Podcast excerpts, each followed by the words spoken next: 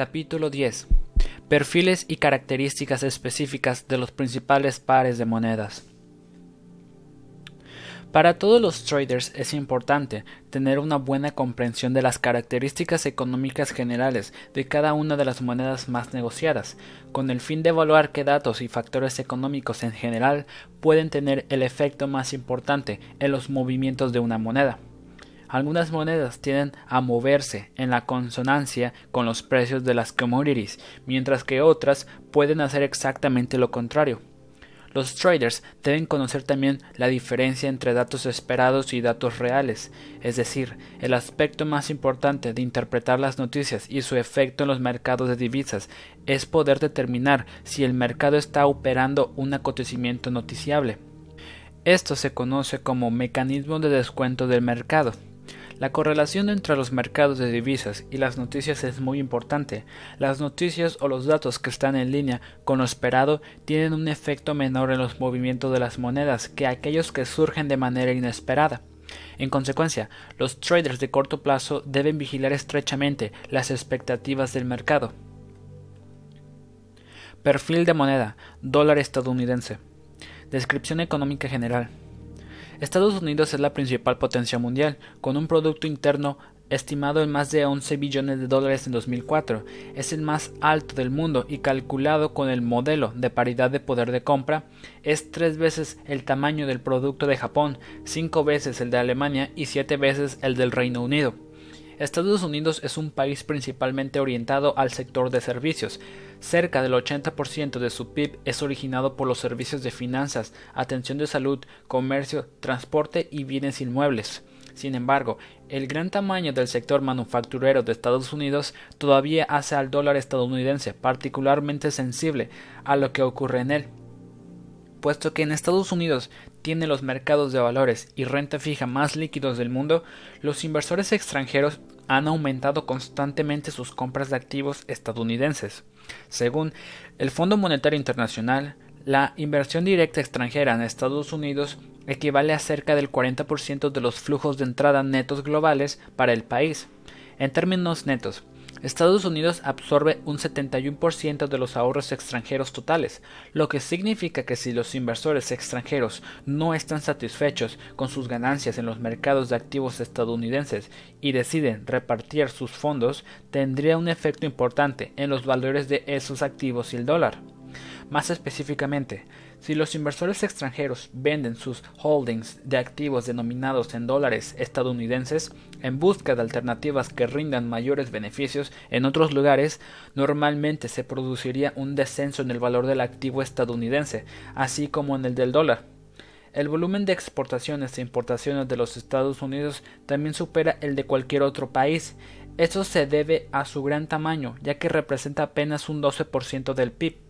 A pesar de esta gran actividad en términos netos, Estados Unidos tiene en la actualidad un enorme déficit de cuenta corriente, que en el año 2004 era de más de 600 mil millones de dólares. Es el principal problema al que se ha debido enfrentar la economía estadounidense en la última década. Sin embargo, en los últimos dos a tres años se ha convertido en un problema todavía mayor, ya que el financiamiento extranjero del déficit ha sido decreciendo a medida que los bancos centrales diversifican algunos de los activos de sus reservas, haciéndoles pasar sus denominaciones de dólares a euros. El gran déficit de cuenta corriente hace que el dólar sea altamente sensible a los cambios en los flujos de capitales.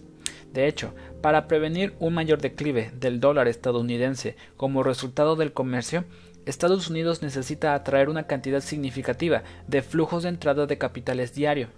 Estados Unidos es también el mayor socio comercial de la mayoría de los demás países, representando un 20% del comercio mundial. Estas clasificaciones son muy importantes, ya que los cambios en el valor del dólar y su volatilidad influyen en las actividades comerciales de Estados Unidos con los respectivos países. Más específicamente, si el dólar está más débil, es posible que aumenten las exportaciones estadounidenses a sus socios comerciales, mientras que si se fortalece, podría disminuir la demanda de estas exportaciones. El siguiente es el desglose de los socios comerciales más importantes de Estados Unidos. La lista de mercados de exportación tiene una relevancia, ya que ordena la importancia del crecimiento y la estabilidad política de esos países para Estados Unidos. Por ejemplo, si el crecimiento canadiense se desalera, caerá su demanda de exportaciones estadounidenses, lo que tendría un efecto en el crecimiento de Estados Unidos. Principales mercados de las exportaciones. 1. Canadá. 2. México, Japón, Reino Unido, Unión Europea. Principales orígenes de las importaciones. Canadá, China, México, Japón, Unión Europea. Entidades que definen la política fiscal y monetaria. La Reserva Federal. La Junta de la Reserva Federal es la autoridad de política monetaria de los Estados Unidos. La Fed es el responsable de definir e implementar la política monetaria a través del Comité Federal de Mercado Abierto. Los miembros con derecho a voto del FONG son los siete directores de la Junta de Reserva Federal, además de cinco presidentes de los bancos de reserva de 12 distritos. El FONG realiza ocho reuniones por año, que son seguidas con gran atención debido a sus posibles anuncios de cambio en los tipos de interés o en las expectativas de crecimiento.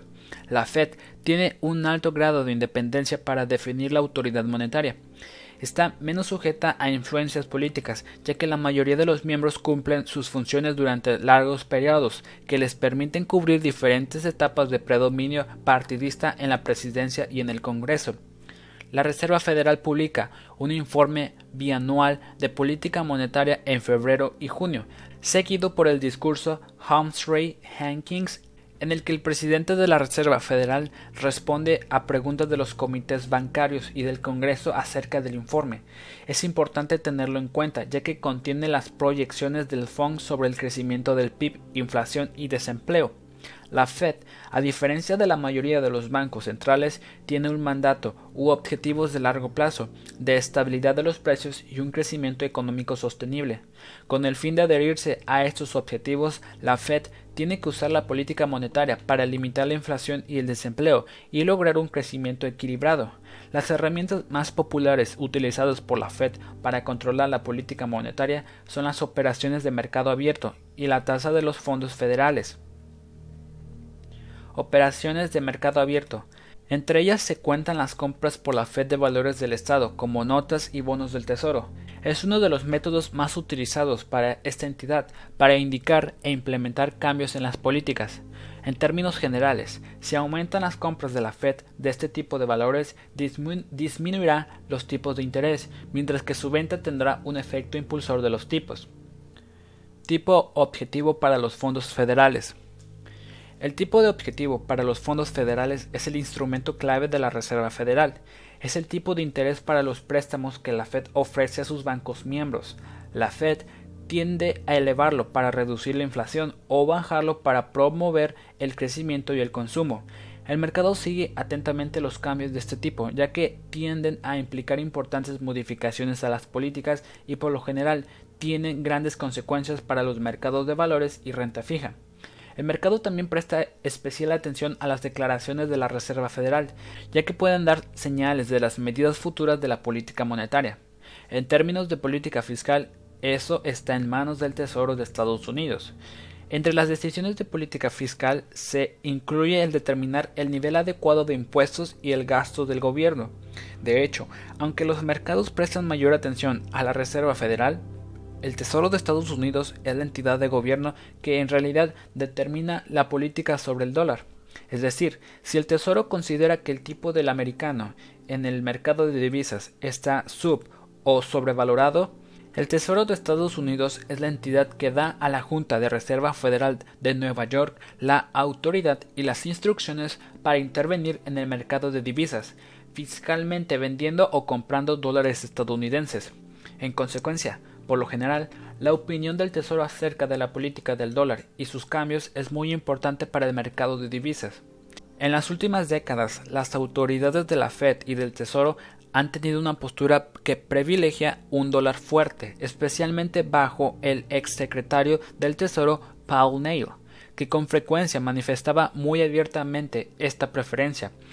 Bajo la administración Bush, el secretario del Tesoro John Snow ha reiterado esta visión y ha señalado que también prefiere un dólar fuerte. Sin embargo, la administración Bush ha hecho poco por revertir el declive del dólar entre 2003 y 2005, lo que ha hecho que el mercado crea que en realidad está a favor de una política solapada de dólar débil como herramienta para estimular el crecimiento. No obstante, por razones políticas es improbable que el gobierno manifieste abiertamente un cambio en sus preferencias. Características destacadas del dólar estadounidense. Más de un 90% de las transacciones cambiarias tienen al dólar como una de sus monedas. las monedas más líquidas del mercado de divisas son las de los pares euro-dólar, americano-yen, libra americano y americano contra el suizo, y representan las más negociadas en el mundo. En todos los pares participa el dólar estadounidense, de hecho, esta moneda forma parte del 90% de las transacciones cambiarias, lo que explica la importancia del dólar americano para los traders de divisas.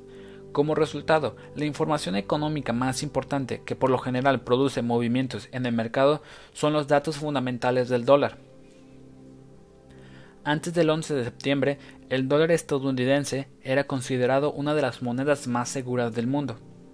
La razón de ello es que antes del 11 de septiembre de 2001 era muy bajo el riesgo de que se produjera una gran inestabilidad en Estados Unidos. Estados Unidos era conocido como uno de los mercados más seguros y desarrollados del mundo, y el estatus seguro del dólar permitía que la nación atrajera inversiones a una tasa de retorno rebajada, lo que hacía que el 76% de las reservas monetarias mundiales estuvieran en dólares. Otra de las razones para que esto es que el dólar es la moneda predominante en el factoring mundial. Al escoger una moneda de reserva, la seguridad que daba el dólar era una consideración importante para los bancos centrales extranjeros. Sin embargo, después del 11 de septiembre, los titulares de activos estadounidenses, entre ellos los bancos centrales, los han reducido debido a la mayor incertidumbre en Estados Unidos y la reducción de los tipos de interés. El surgimiento del euro también ha amenazado el estatus del dólar estadounidense como la principal moneda de reserva del mundo. Varios bancos centrales han comenzado a diversificar sus reservas, reduciendo sus activos en dólares y aumentando la denominación en euros, lo que seguiría siendo una tendencia que todos los traders deben observar en los años venideros. El dólar estadounidense se mueve en dirección opuesta a los precios del oro. Como se indica en la figura 10.1, históricamente los precios del oro y el dólar estadounidense han tenido una relación casi perfectamente inversa entre sí. Es decir, cuando aumentan los precios del oro, el dólar baja y viceversa, debido al hecho de que el oro se mide en dólares. La depreciación del dólar a causa de la incertidumbre global ha sido la principal razón de la apreciación del oro, ya que normalmente se ve al oro como la forma de dinero por excelencia. También se lo ve como la commodity más segura en consecuencia, en tiempos de incertidumbre geopolítica, los inversores tienden a refugiarse en el oro, lo que en esencia afecta adversamente al dólar. Varios mercados emergentes establecen una paridad cambiaria de sus monedas locales con el dólar. Tomar esta medida se basa en la idea de que el gobierno de la nación correspondiente acepta que el dólar estadounidense se convierta en su moneda de reserva, al ofrecer comprar o vender cualquier cantidad de su moneda local al tipo de cambio establecido para ella. Normalmente estos gobiernos también tienen que comprometerse a tener una reserva de esta moneda que sea por lo menos equivalente a la cantidad de moneda local en circulación. Esto es muy importante porque estos bancos centrales se han convertido en grandes tenedores de dólares estadounidenses y participan activamente en la gestión de sus paridades fijas o flotantes. Entre los países con paridades cambiares con el dólar se encuentran Hong Kong y hasta julio de 2005 China. China es un participante muy activo del mercado de divisas, ya que su flotación máxima diaria es controlada dentro de los límites de una estrecha banda basada en el tipo de cierre del día anterior correspondiente al americano. Cualquier fluctuación más allá de esta banda durante el día estará sujeta a la intervención del Banco Central, que podrá consistir en la compra o venta de dólares estadounidenses. Antes del 21 de julio de 2005, China había establecido una paridad cambiaria de 8.3 yuan con respecto al dólar estadounidense. Tras años de presión para reevaluar su moneda, China ajustó su tipo de cambio a 8.11 yuan y restableció el tipo al precio de cierre diario de la moneda. Junto con esto, China está pasando gradualmente a tener una flotación gestionada que tenga como referencia una cesta de monedas. Durante los últimos dos años, el mercado ha prestado especial atención a los hábitos de compra de estos bancos centrales. Cuando se habla de la diversificación de las reservas o de una mayor flexibilidad de los tipos de cambio de estos países asiáticos, la implicación es que sus bancos centrales pueden llegar a tener una menos necesidad de poseer dólares estadounidenses y activos denominados en esta moneda. Si fuera así, esto tendría un efecto muy negativo para el dólar estadounidense en el largo plazo. Los diferenciales de tipos de interés entre los bonos extranjeros y los del Tesoro de Estados Unidos son foco de mucha atención. Se trata de una relación muy importante de todos los traders de divisas profesionales, deben observar atentamente, ya que pueden ser un fuerte indicador de potenciales movimientos de divisas por el hecho de que el mercado de Estados Unidos es uno de los más grandes del mundo y los inversores son muy sensibles a los rendimientos ofrecidos por sus activos estadounidenses. Los grandes inversores constantemente buscan activos que les reporten los mayores rendimientos. A medida que disminuyen los que pueden obtener en Estados Unidos o aumentan los que se les ofrecen en el exterior, los inversores pueden verse tentados a vender sus activos estadounidenses y reemplazarlos por otros en el extranjero. La venta de valores o activos de renta fija estadounidense tendrían efectos sobre el mercado de divisas, ya que para ello sería necesario vender dólares estadounidenses y comprar moneda extranjera.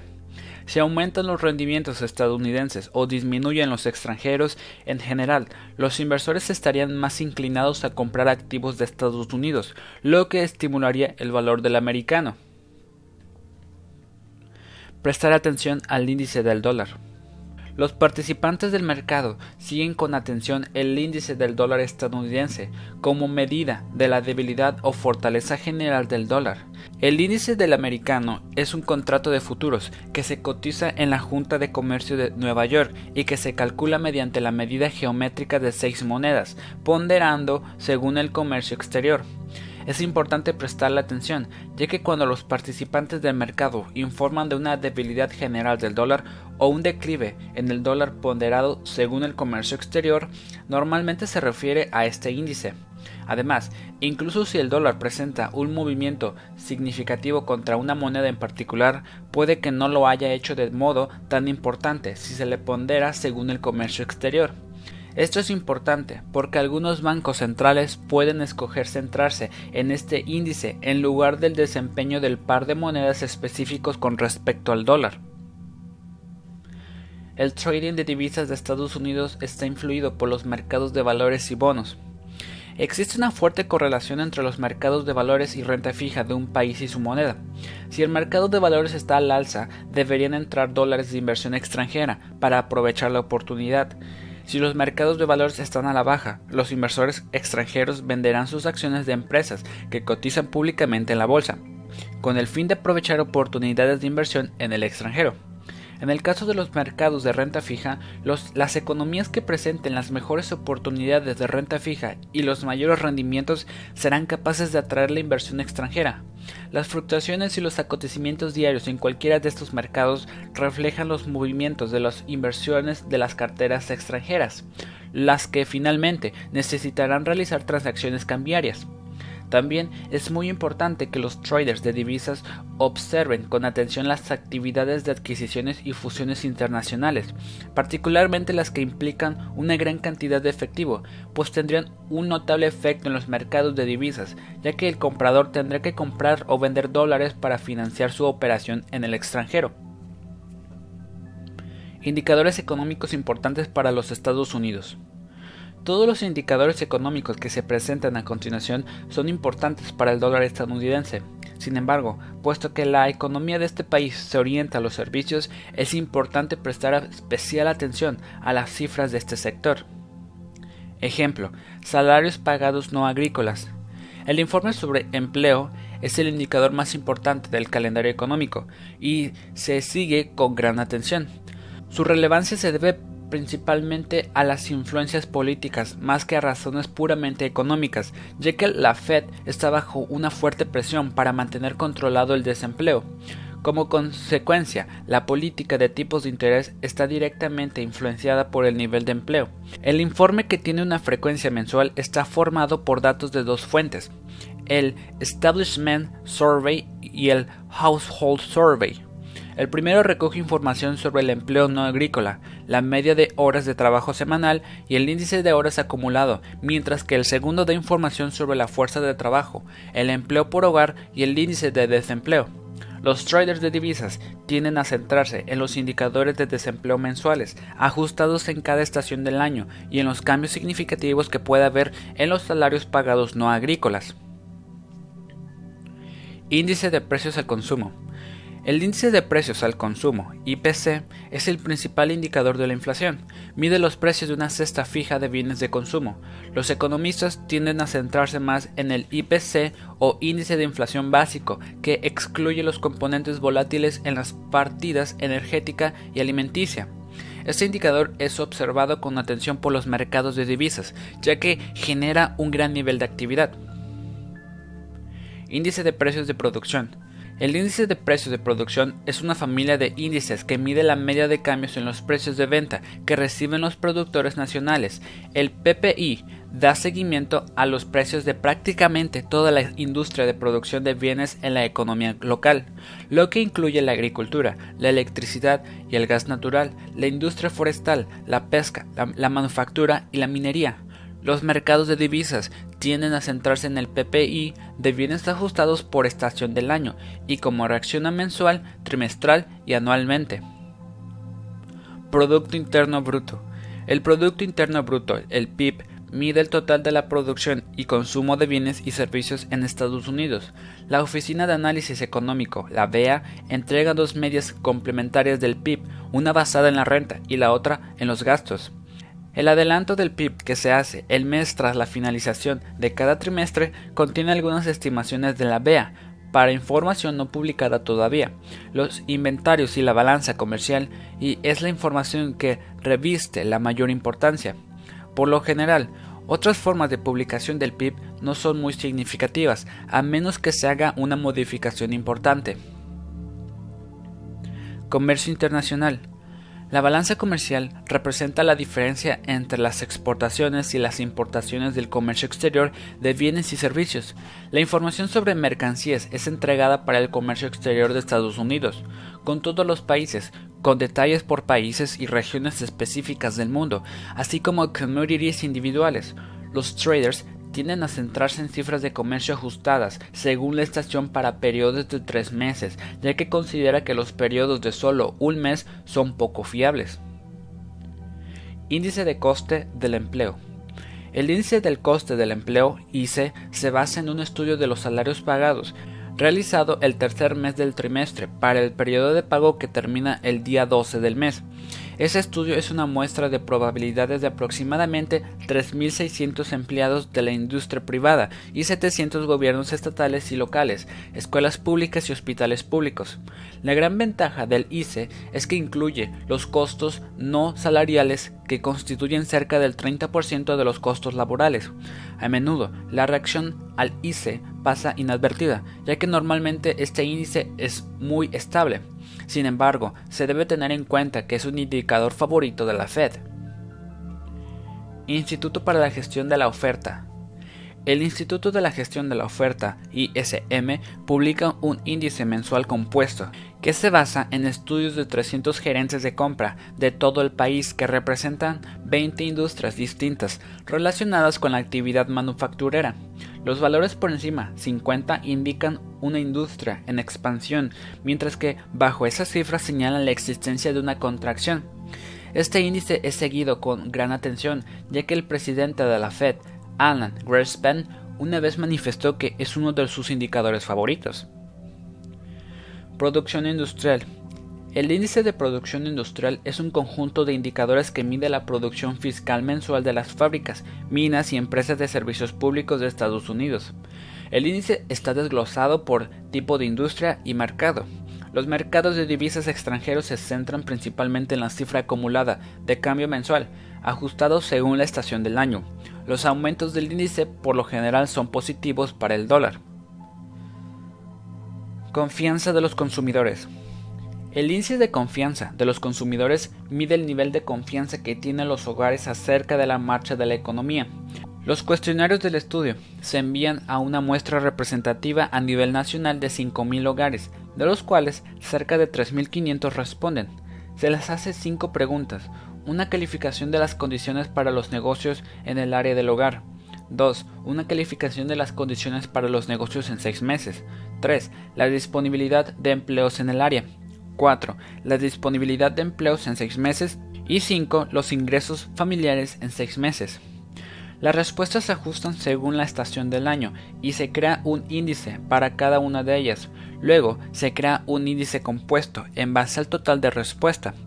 Los participantes del mercado perciben el aumento de la confianza como un precursor de un mayor gasto de los consumidores, el que a menudo se considera un factor que acelera la inflación. Ventas al por menor. El índice de ventas al por menor mide los bienes totales vendidos por una muestra de tiendas al por menor a lo largo de un mes. Se usa como un modo de medir el consumo y la confianza de los consumidores. La cifra más importante por lo general es el de ventas de automóviles que pueden variar de mes a mes. Las ventas al por menor pueden ser bastante volátiles debido a efectos estacionales. Sin embargo, el índice es un importante indicador del estado general de la economía. Datos de flujo de capital internacional del Tesoro.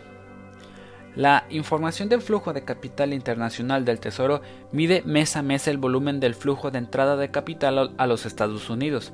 Su publicación se ha vuelto cada vez más importante en los últimos años, ya que la financiación del déficit estadounidense se está haciendo más problemática. Además de la cifra principal, el mercado también presta mucha atención a los flujos oficiales, que representan la demanda de deuda del gobierno de Estados Unidos por parte de los bancos centrales extranjeros. Perfil de moneda. Euro. Descripción económica general. La Unión Europea se desarrolló como un marco institucional para la construcción de una Europa unida. Actualmente tiene 15 países miembros. Austria, Bélgica, Dinamarca, Finlandia, Francia, Alemania, Grecia, Irlanda, Italia, Luxemburgo, Holanda, Portugal, España, Suecia y el Reino Unido. Todos ellos tienen el euro como moneda común excepto Dinamarca, Suecia y el Reino Unido. Los 12 países con moneda común forman la Unión Europea, además de compartir una política monetaria única dictada por el Banco Central Europeo. La Unión Monetaria Europea es la segunda mayor potencia económica del mundo, con un Producto Interno estimado en cerca de 12 billones de dólares en 2004. Con un mercado de renta fija, valores y futuros altamente desarrollado, tiene el segundo mercado más atractivo para inversores locales e internacionales. En el pasado, la Unión Europea ha tenido dificultades para atraer inversión directa extranjera a grandes flujos de capital. De hecho, es un proveedor neto de inversiones directas representando cerca del 45% de los flujos de salida de capital del mundo y solo un 19% de las de entrada. La principal razón es que tradicionalmente los activos estadounidenses han tenido sólidos rendimientos. Como resultado, Estados Unidos absorbe un 71% del ahorro extranjero total. Sin embargo, a medida que el euro se convierte en una moneda más establecida y la Unión Europea incorpora incluso más miembros, su importancia como moneda de reserva va aumentando aceleradamente. Una consecuencia de ello es el incremento de los flujos de capital hacia Europa. Se espera que la demanda de euros siga creciendo tras la expectativa de que los bancos centrales extranjeros diversifiquen aún más los títulos de sus reservas en euros. La Unión Monetaria Europea es una economía impulsada tanto por el comercio como por el capital. En consecuencia, el comercio es muy importante para las economías que forman parte de ella. A diferencia de las principales economías, la Unión Europea no tiene un gran déficit ni superávit comercial. De hecho, pasó de un pequeño déficit comercial en 2003 a un pequeño superávit en 2004. Las exportaciones de la Unión Europea representan cerca del 19% del comercio mundial, mientras que sus importaciones constituyen solo un 17% del total mundial. Debido al volumen del comercio de la Unión Monetaria Europea con el resto del mundo, tiene bastante poder en el ámbito comercial internacional. Elevar su capacidad de influencia internacional es una de las principales metas de la formación de la Unión Europea, ya que permite que los países individuales actúen como una sola entidad y negocien en igualdad de condiciones con Estados Unidos, su mayor socio comercial. Los siguientes son los principales socios comerciales de la Unión Europea. Principales mercados de las exportaciones. 1. Estados Unidos. 2. Suiza, Japón, Polonia y China. Principales orígenes de las importaciones. Estados Unidos, Japón, China, Suiza y Rusia.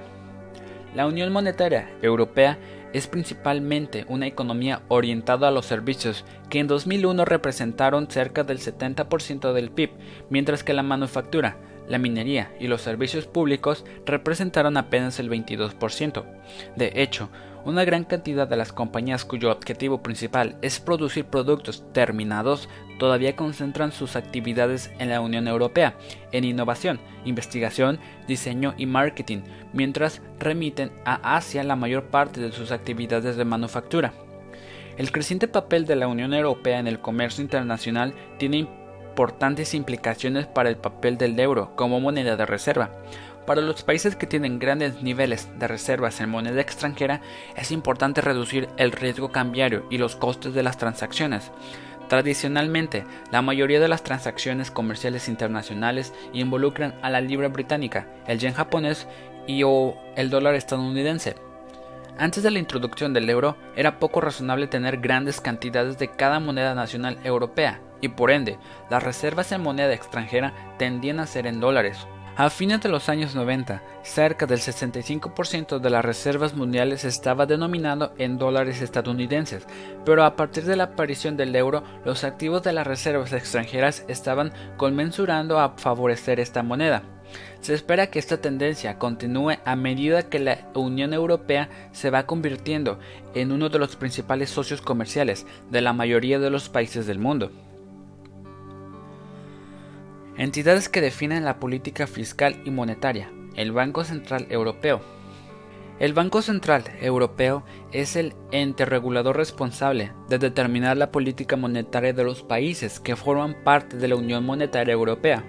Participan de la Junta Ejecutiva de la Unión Monetaria Europea el presidente del Banco Central Europeo, el vicepresidente del Banco Europeo y otros cuatro miembros junto con los directores de los bancos centrales nacionales, forman el Congreso de Gobierno. El Banco Central Europeo está organizado de modo tal que la Junta Ejecutiva implementa las políticas dictadas por el Consejo de Gobierno. Por lo general, las nuevas decisiones sobre política monetaria se hacen mediante voto de mayoría, en que el presidente debe decidir el voto en caso de empate, en reuniones que se realizan una vez cada dos semanas.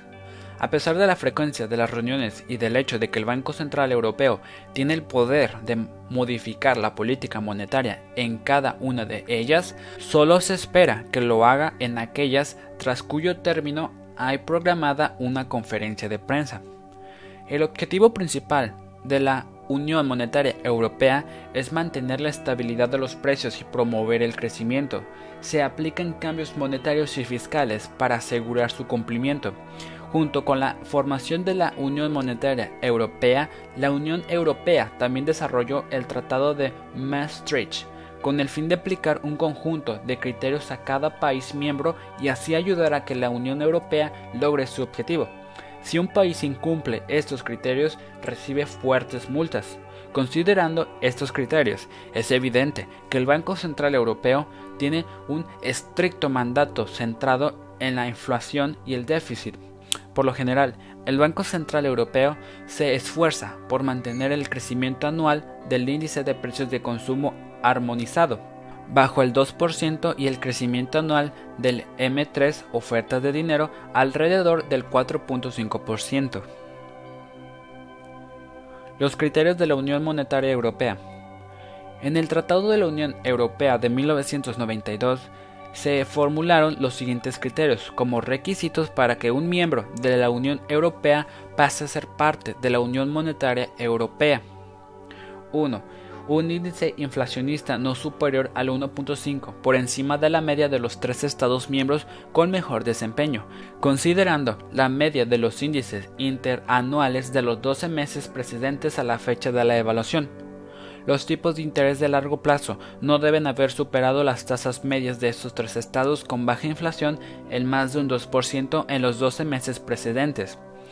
Tipos de cambio que fluctúen dentro de los márgenes normales del mecanismo de tipos de cambio a lo largo de al menos dos años una relación general de deuda fiscal PIB de no más del 60%, aunque puede ser permisible una relación mayor si va disminuyendo lo suficiente. Un déficit fiscal general que no supere el 3% del PIB, aunque se puede permitir pasar este límite de forma leve y temporal. El Banco Central Europeo y el Sistema Europeo de Bancos Centrales son instituciones independientes tanto de los gobiernos nacionales como de otras instituciones de la Unión Europea, lo que les da un control total de la política monetaria.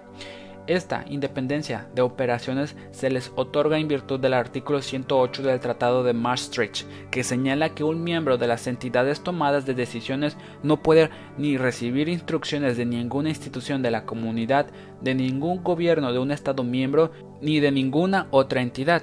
Las principales herramientas que utiliza el Banco Central para controlar la política monetaria son operaciones de mercado abierto, el Banco Central Europeo tiene cuatro categorías principales de operaciones en el mercado abierto para controlar los tipos de interés, gestionar la liquidez y señalar su postura en materia de política monetaria. 1. Principales operaciones de refinanciación. Se trata de transacciones inversas, regulares que proporcionan liquidez y se realizan semanalmente, con vencimiento a las dos semanas. Dan la mayor parte de la refinanciación del sector financiero. 2 operaciones de refinanciación de más largo plazo. Se trata de transacciones inversas que proporcionan liquidez, se realizan mensualmente y vencen a los tres meses, dando a las contrapartes una refinanciación adicional de más largo plazo. Operaciones de ajuste. Se ejecutan caso por caso, con el fin de gestionar la situación de liquidez en el mercado y conducir los tipos de interés, en particular con el fin de moderar los efectos sobre ellas de las fluctuaciones inesperadas con la liquidez. 4. Operaciones estructurales. Consisten en la emisión de certificados de deuda, transacciones inversas y transacciones permanentes de diversos tipos. Estas operaciones se ejecutan siempre que el Banco Central Europeo desea ajustar la posición estructural del sistema europeo frente al sector financiero. Tipos de oferta mínima del Banco Central Europeo. Tipo repo. El tipo de oferta mínima del Banco Central Europeo es el objetivo clave de su política.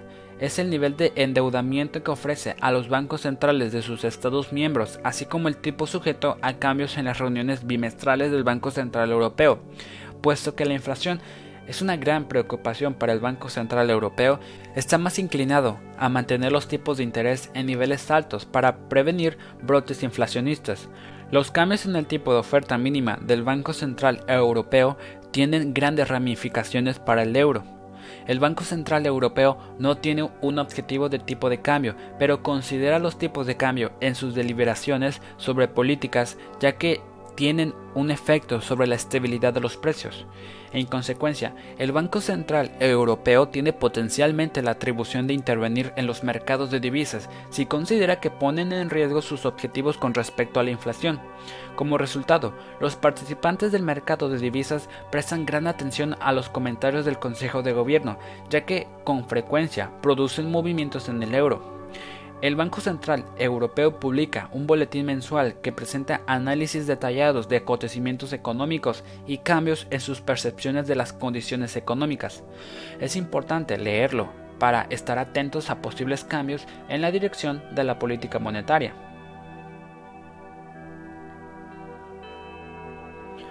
Características destacadas del euro. El par euro-dólar es el de mayor liquidez. Todos los pares principales que incluyen al euro son muy líquidos. El euro se introdujo como una moneda electrónica el 1 de enero de 1999. En ese momento reemplazó a todas las monedas anteriores a la Unión Monetaria Europea, con la excepción de Grecia, cuya moneda se convirtió al euro en enero de 2001. Como resultado, el par euro-dólar es hoy el más líquido del mundo y sus movimientos se usan como el principal indicador de las condiciones de las economías europea y estadounidense. Con frecuencia se conoce el euro como el antidólar, porque los datos fundamentales del dólar han dictado los movimientos del par de monedas entre 2003 y 2005.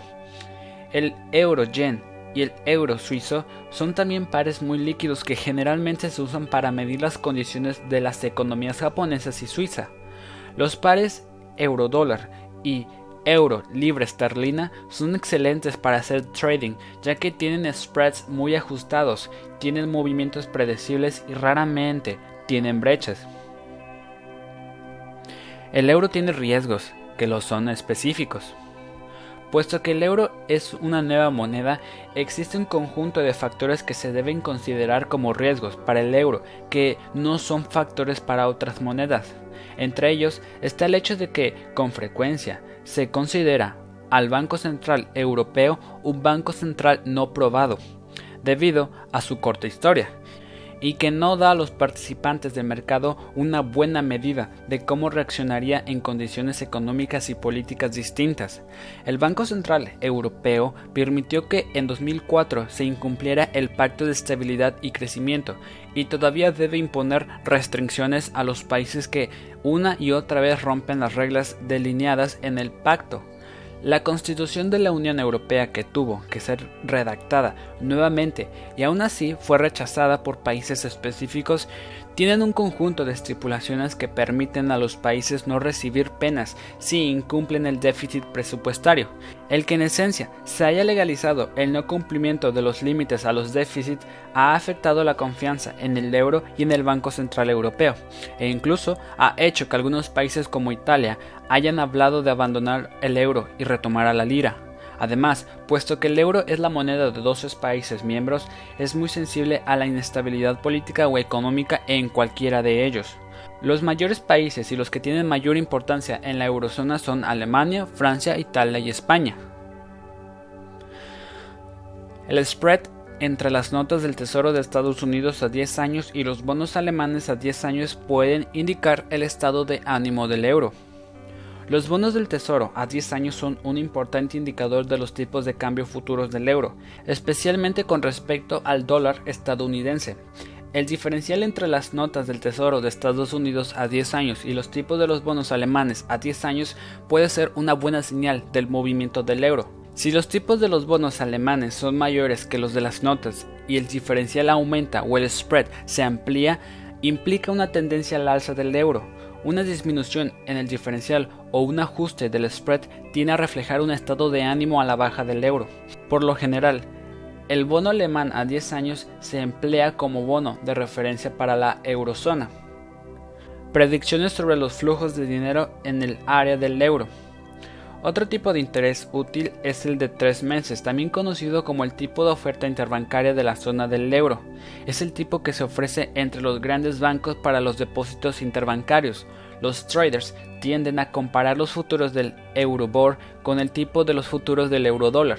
Los eurodólares son depósitos denominados en dólares estadounidenses en bancos y otras instituciones financieras fuera de Estados Unidos. Puesto que los inversores prefieren los activos que les dan altos rendimientos, los activos europeos de renta fija se vuelven más atractivos cuando se amplía el spread entre los futuros del Eurobor y los futuros en eurodólares en favor de los primeros.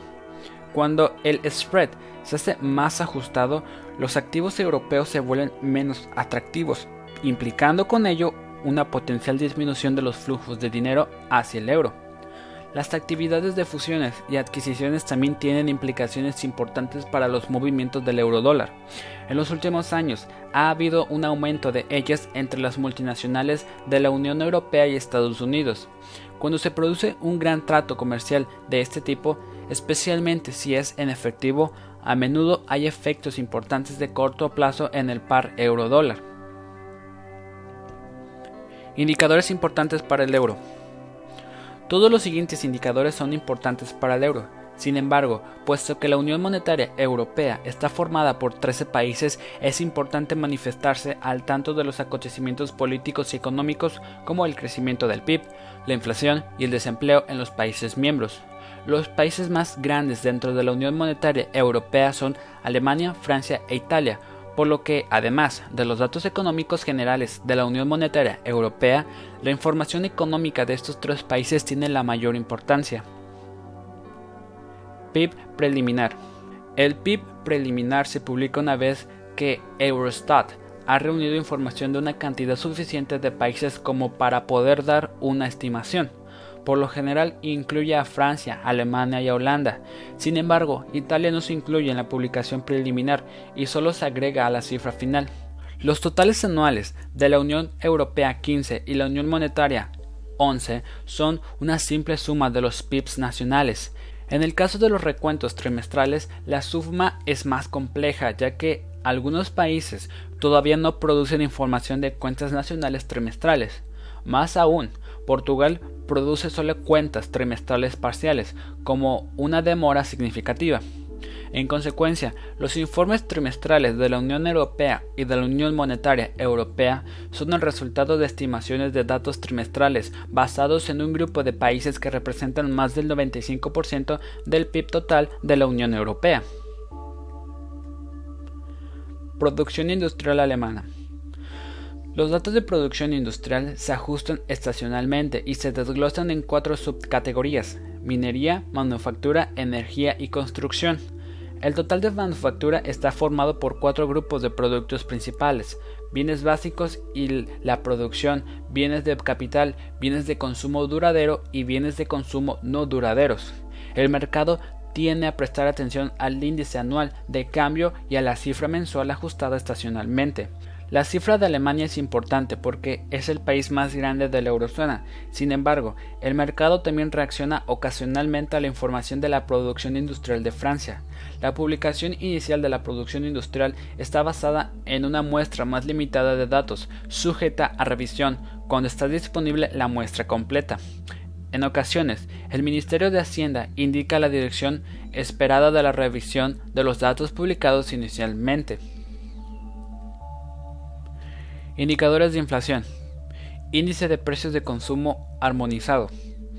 El índice de precios de consumo armonizado IPCA de la Unión Europea, publicado por la Eurostat, está diseñado para fines de comparación internacional, como lo exigen las leyes de la Unión Europea.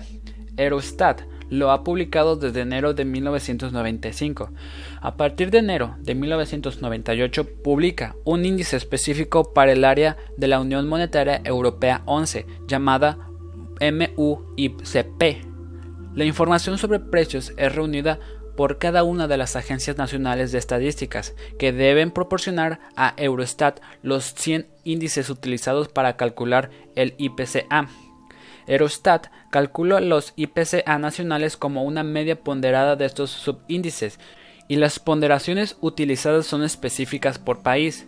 El IPCA se publica al término del mes siguiente al periodo de referencia, lo que es cerca de 10 días después de las publicaciones de los IPC nacionales de España y Francia, los últimos países de, de la Unión Monetaria Europea 5 en hacerlos públicos. E incluso si la información ya está en parte en el mercado cuando se hace público, el IPCA es una información importante porque sirve al Banco Central Europeo como índice inflacionista de referencia.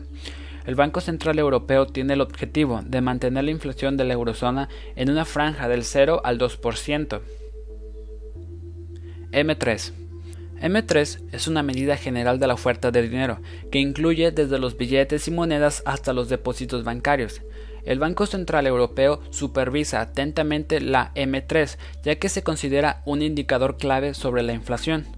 En su sesión de diciembre de 1998, el Consejo de Gobierno del Banco Central Europeo fijó su primer valor de referencia del aumento de la M3 en un 4.5%, valor que permite una inflación por debajo del 2%, un crecimiento de tendencia de un 2 a un 2.5% y una disminución de largo plazo en la velocidad del dinero de 0.5 a 1%. El índice de crecimiento se vigila como la medida móvil de tres meses, con el fin de evitar que la volatilidad mensual distorsione la información total. El enfoque del Banco Central Europeo a sus objetivos monetarios da bastante espacio de maniobra e interpretación, puesto que no impone bandas al crecimiento de la M3, como solía hacerlo el Bundesbank. No habrá medidas automáticas cuando el crecimiento de la M3 difiera del valor de referencia. Más aún, cuando el Banco Central Europeo considera que la M3 es el indicador clave, también tendrá en cuenta los cambios en otras cifras monetarias totales.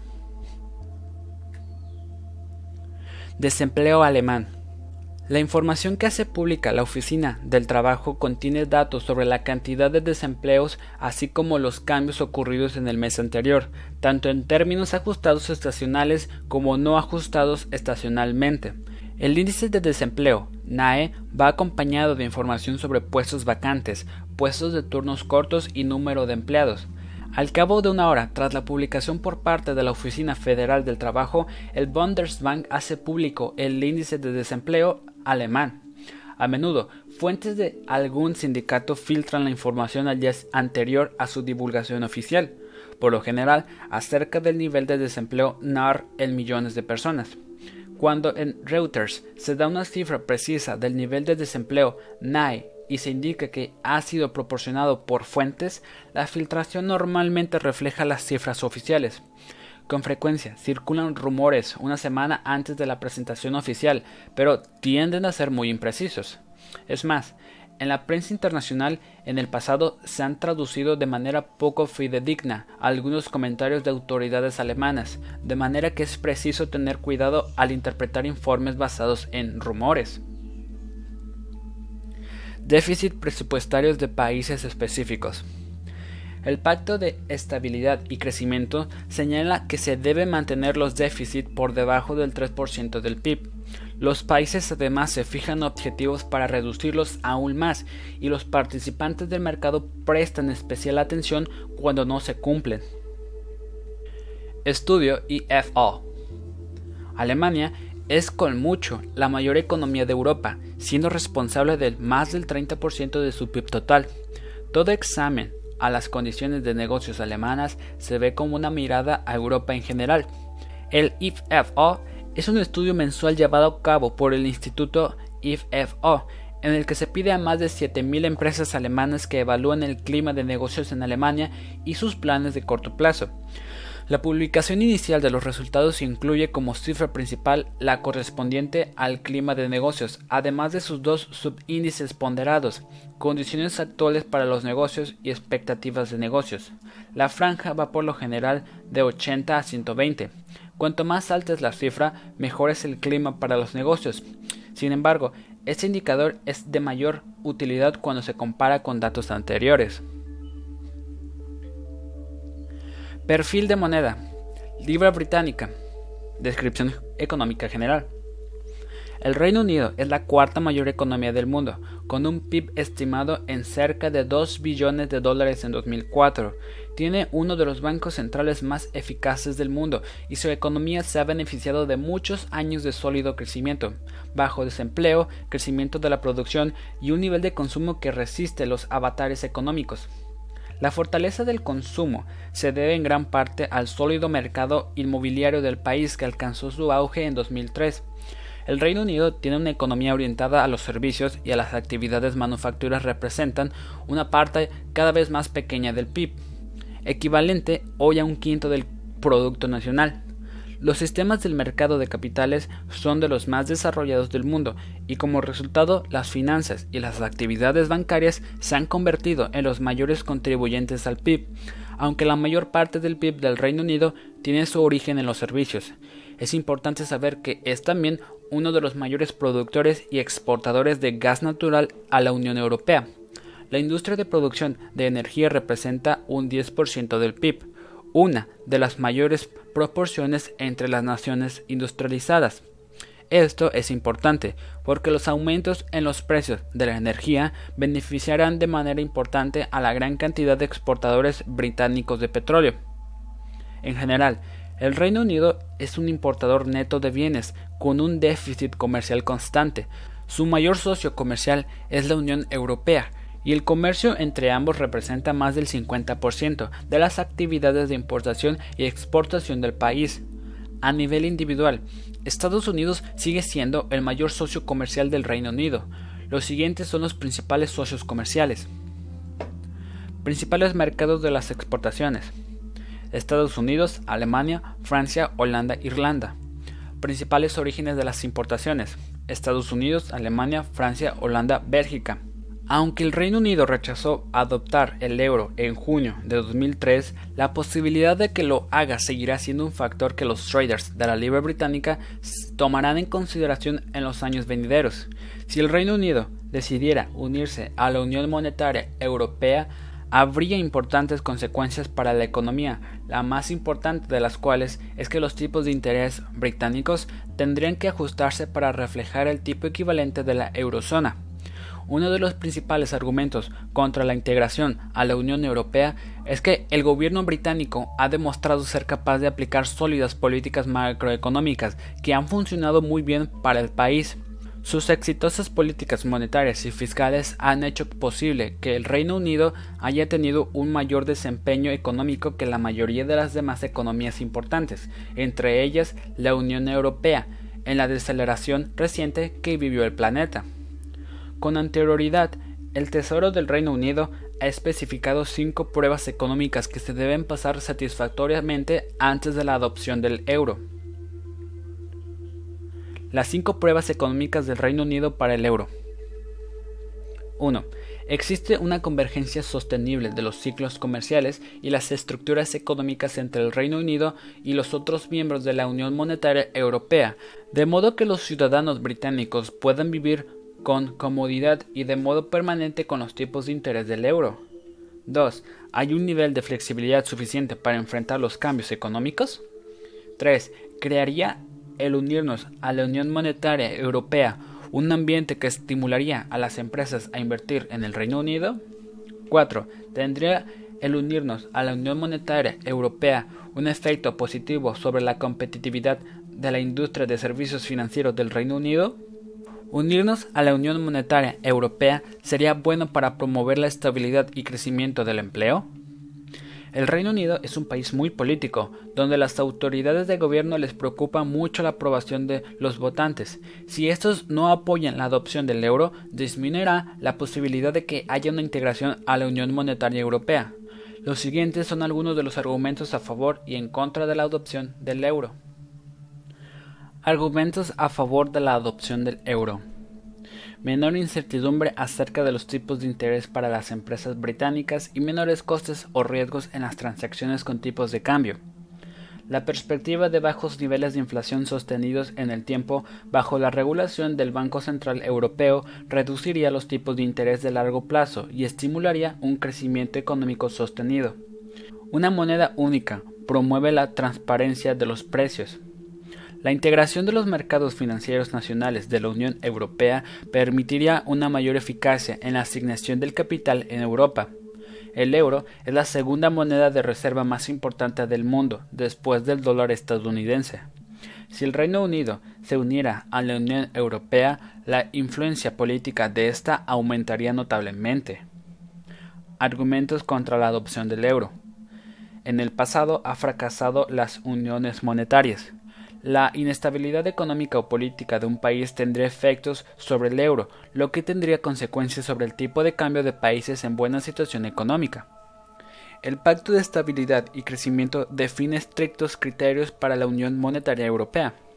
El ingreso significaría una transferencia permanente de autoridad monetaria local al Banco Central Europeo, Pasar a formar parte de una unión que no tiene flexibilidad monetaria exigiría del Reino Unido más flexibilidad en los mercados de vivienda y laboral.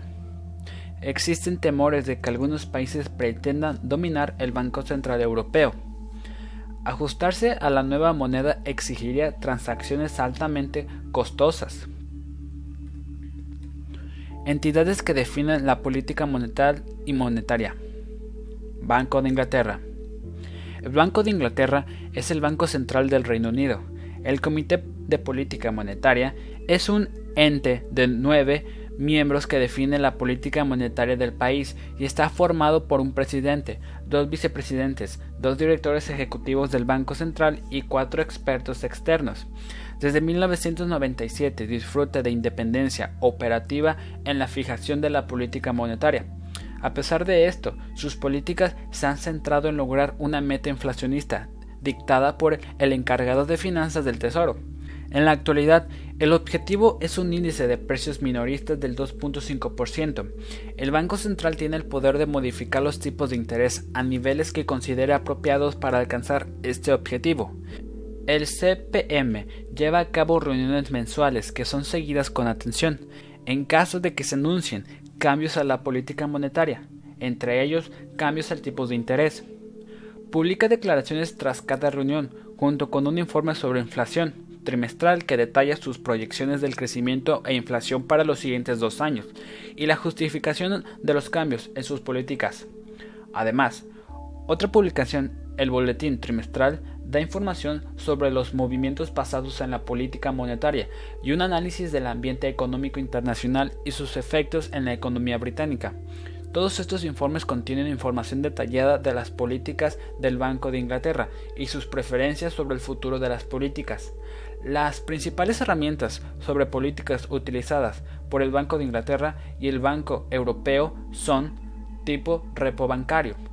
Es el tipo más importante utilizado en la política monetaria para alcanzar el objetivo inflacionista del Tesoro.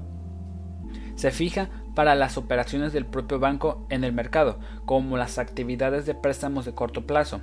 Los cambios en este tipo afectan a los tipos definidos por los bancos comerciales para sus ahorradores y prestatarios y a la vez tienen consecuencias sobre el gasto y el producto de la economía y al finalmente sobre el coste y los precios. Si este tipo se eleva con toda probabilidad significa un intento de combatir la inflación, mientras que su disminución implicaría un estímulo al crecimiento y a la expansión. Operaciones de mercado abierto. El objetivo de las operaciones de mercado abierto es implementar los cambios al tipo repo bancario, al tiempo que se asegura una liquidez adecuada en el mercado y la estabilidad del sistema bancario. Esto refleja los tres objetivos principales del Banco Central Europeo mantener la integridad y el valor de la moneda, mantener la estabilidad del sistema financiero y buscar asegurar la efectividad de los servicios financieros del Reino Unido. Para asegurar la liquidez de los servicios financieros del Reino Unido, esto refleja los tres objetivos principales del BOE, mantener la integridad y el valor de la moneda, mantener la estabilidad del sistema financiero y buscar asegurar la efectividad de los servicios financieros del Reino Unido. Para asegurar la liquidez, el banco lleva a cabo operaciones diarias de mercado abierto para comprar o vender instrumentos de renta fija del Estado de corto plazo. Si esto no es suficiente para satisfacer las necesidades de liquidez, el BOE puede realizar operaciones adicionales durante la noche. Características destacadas de la libra británica. El par libra-dólar es muy líquido. El par libra-dólar es uno de los más líquidos del mundo. Un 6% de las transacciones de divisas tiene a la libra como la moneda de base o destino. También es uno de los cuatro pares más líquidos disponibles para hacer trading.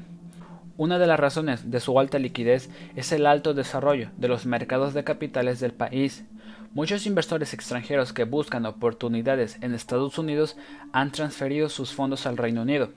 Para crear estas inversiones, los extranjeros deben vender su moneda local y comprar libras británicas. La libra tiene tres nombres. La moneda del Reino Unido tiene tres nombres. Libra británica, libra esterlina y cable, términos que se pueden usar como sinónimos. Muchos especuladores hacen operaciones con la libra. En el momento de la publicación de este libro, la libra británica tiene uno de los tipos de interés más altos entre las naciones desarrolladas, aunque Australia y Nueva Zelanda tienen tipos de interés más altos. Sus mercados financieros no están tan desarrollados como los del Reino Unido. Como resultado, muchos inversores que ya tienen posiciones o están interesados en iniciar nuevas posiciones de carry trade usan con frecuencia la libra como moneda de inversión abriendo largos en libras contra monedas contra como el dólar estadounidense, el yen japonés o el franco suizo. Un carry trade consiste en comprar o prestar en una moneda con un tipo de interés más alto y vender o tomar un préstamo en una moneda que un tiene un tipo de interés más bajo. En los últimos años ha aumentado su popularidad, lo que ha ayudado a impulsar la demanda de libras esterlinas, Sin embargo, si se estrecha el diferencial de tipos de interés entre la libra y otras monedas, el éxodo subsiguiente de carry trades aumentará la volatilidad de esta moneda. Los diferenciales de tipos de interés entre los bonos del Tesoro británico y los bonos extranjeros son foco de mucha atención. Los participantes del mercado de divisas siguen atentamente los diferenciales de los tipos de interés entre los bonos de Reino Unido y la deuda de Tesoro de Estados Unidos, así como entre los bonos del Reino Unido y los bonos del Tesoro alemán. Los primeros pueden ser un barómetro de los flujos del par de la libra contra el dólar, mientras que los segundos pueden usarse como indicadores de los flujos del par euro-libra. Más específicamente, estos diferenciales en los tipos de interés indican cuánto rendimiento premium ofrecen los activos de renta fija del Reino Unido en comparación con los estadounidenses y europeos, o viceversa. Este diferencial da a los traders señales de flujo de capital potencial o de los movimientos de las monedas, ya que los inversores globales siempre están cambiando de lugar su capital en busca de activos con mayores rendimientos. En la actualidad, el Reino Unido ofrece esos rendimientos al tiempo que brinda la seguridad de tener la misma estabilidad de crédito que los Estados Unidos. Los futuros en eurolibras pueden dar señales de los movimientos en los tipos de interés, puesto que el tipo de interés británico o tipo repo bancario es la principal herramienta utilizada en política monetaria, es importante mantenerse al tanto de potenciales cambios en el mismo. Los comentarios de las autoridades en el gobierno son una manera de evaluar las preferencias acerca de potenciales cambios en el tipo de interés, pero el Banco de Inglaterra es uno de los pocos bancos centrales que exige que los miembros del Comité de Política Monetaria hagan público su historial de votación. Esta exposición personal quiere dar a entender que los comentarios de miembros específicos del comité representan sus propias opiniones y no las del BOE, por lo que es necesario prestar también atención a otros indicadores de potenciales movimientos en el tipo de interés por parte del BOE. Los futuros en euro libras a tres meses reflejan las expectativas del mercado acerca de los tipos de interés en tres meses. Estos contratos son también útiles para predecir cambios en los tipos de interés del Reino Unido, que en último término han de afectar las fluctuaciones del par libra dólar.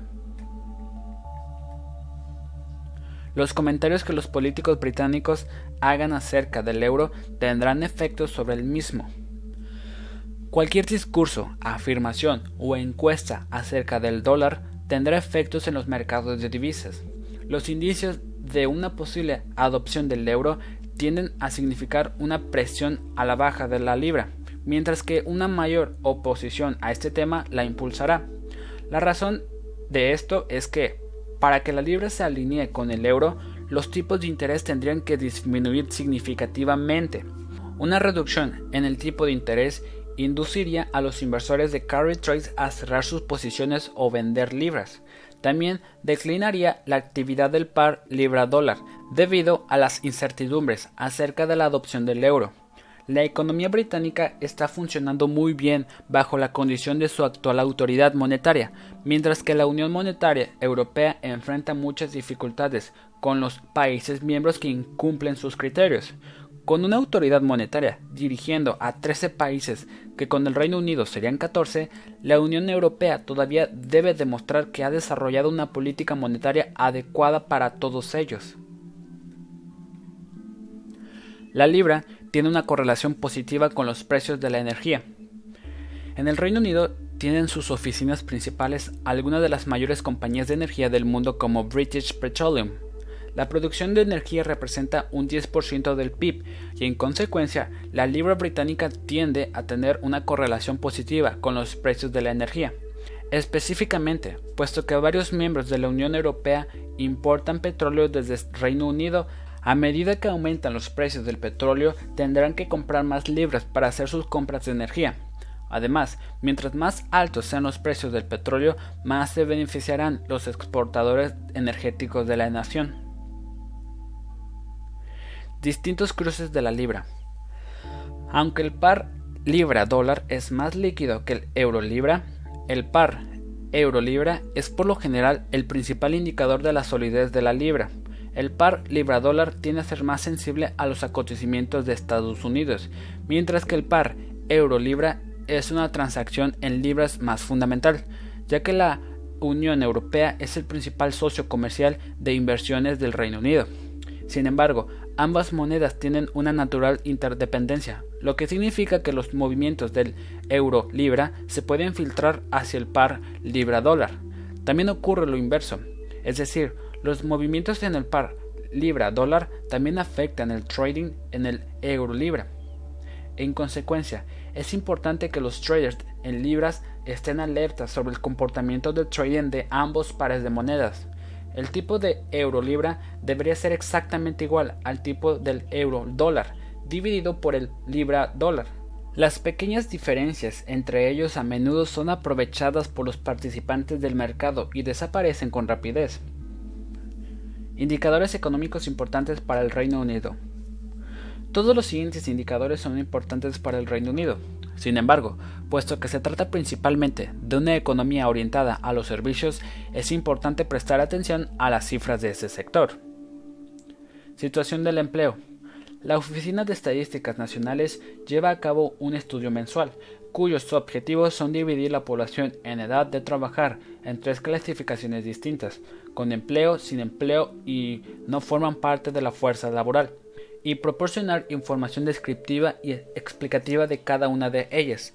Esta información da a los participantes del mercado una visión de las principales tendencias del mercado laboral, como los cambios en el empleo entre sectores industriales, las horas trabajadas, la participación de la fuerza laboral y los índices de desempleo. La puntualidad con que se da a conocer el estudio lo convierte en una estadística muy estimada por los mercados de divisas, ya que es un buen barómetro de la economía del Reino Unido. Índice de precios minoristas. El RPI es una medida de cambio en los precios de una cesta de bienes de consumo. Sin embargo, los mercados se centran en el RPI subyacente o RPI-X, que excluye los pagos de intereses hipotecarios, y seguido con atención cuando el Tesoro establece objetivos de inflación para el BOE, fijados en la actualidad en un crecimiento anual del 2.5% del RPI-X. Producto Interno Bruto. El Departamento de Estadísticas realiza un informe trimestral del PIB que mide el total de la producción y consumo de bienes y servicios en el Reino Unido. El PIB se mide sumando gastos de los hogares, las empresas, el gobierno y las compras extranjeras netas. Se utiliza el deflactor de precios del PIB para convertir el producto medido en los precios actuales a un PIB en dólar constante. Estos datos se usan para medir en qué punto del ciclo comercial se encuentra en Reino Unido. A menudo se percibe que un crecimiento rápido es inflacionista, mientras que un crecimiento bajo indica una economía débil o con signos de recesión. Producción industrial. El índice de producción industrial mide los cambios en el Producto Británico de Manufacturas, Minería y Cantecas y electricidad, gas y servicios de agua potable. Producto se refiere a la cantidad física de artículos producidos, a diferencia del valor de venta, que combina la cantidad y precio. El índice cubre la producción de bienes y energía para venta interna en el Reino Unido, y para las exportaciones se trata de un indicador al que se presta gran atención, ya que da una buena visión del estado actual de la economía. Por ser el PIB responsable de cerca de un cuarto del Producto Interno Bruto. Índice de gerentes de compras el índice de gerentes de compra es un estudio mensual realizado por el Chartered Institute of Purchasing and Supply. Se basa en una media ponderada de medios de producción, nuevas órdenes, inventario y empleo ajustadas estacionalmente. Los valores por encima 50 indican una industria en expansión, mientras que bajo esas cifras señalan la existencia de una contracción. Inicios de vivienda del Reino Unido. Los inicios de vivienda miden la cantidad de proyectos de construcción de edificios residenciales comenzados durante un mes dado. Se trata de un dato importante para el Reino Unido, ya que el mercado de la vivienda es la industria que sustenta la marcha de la economía.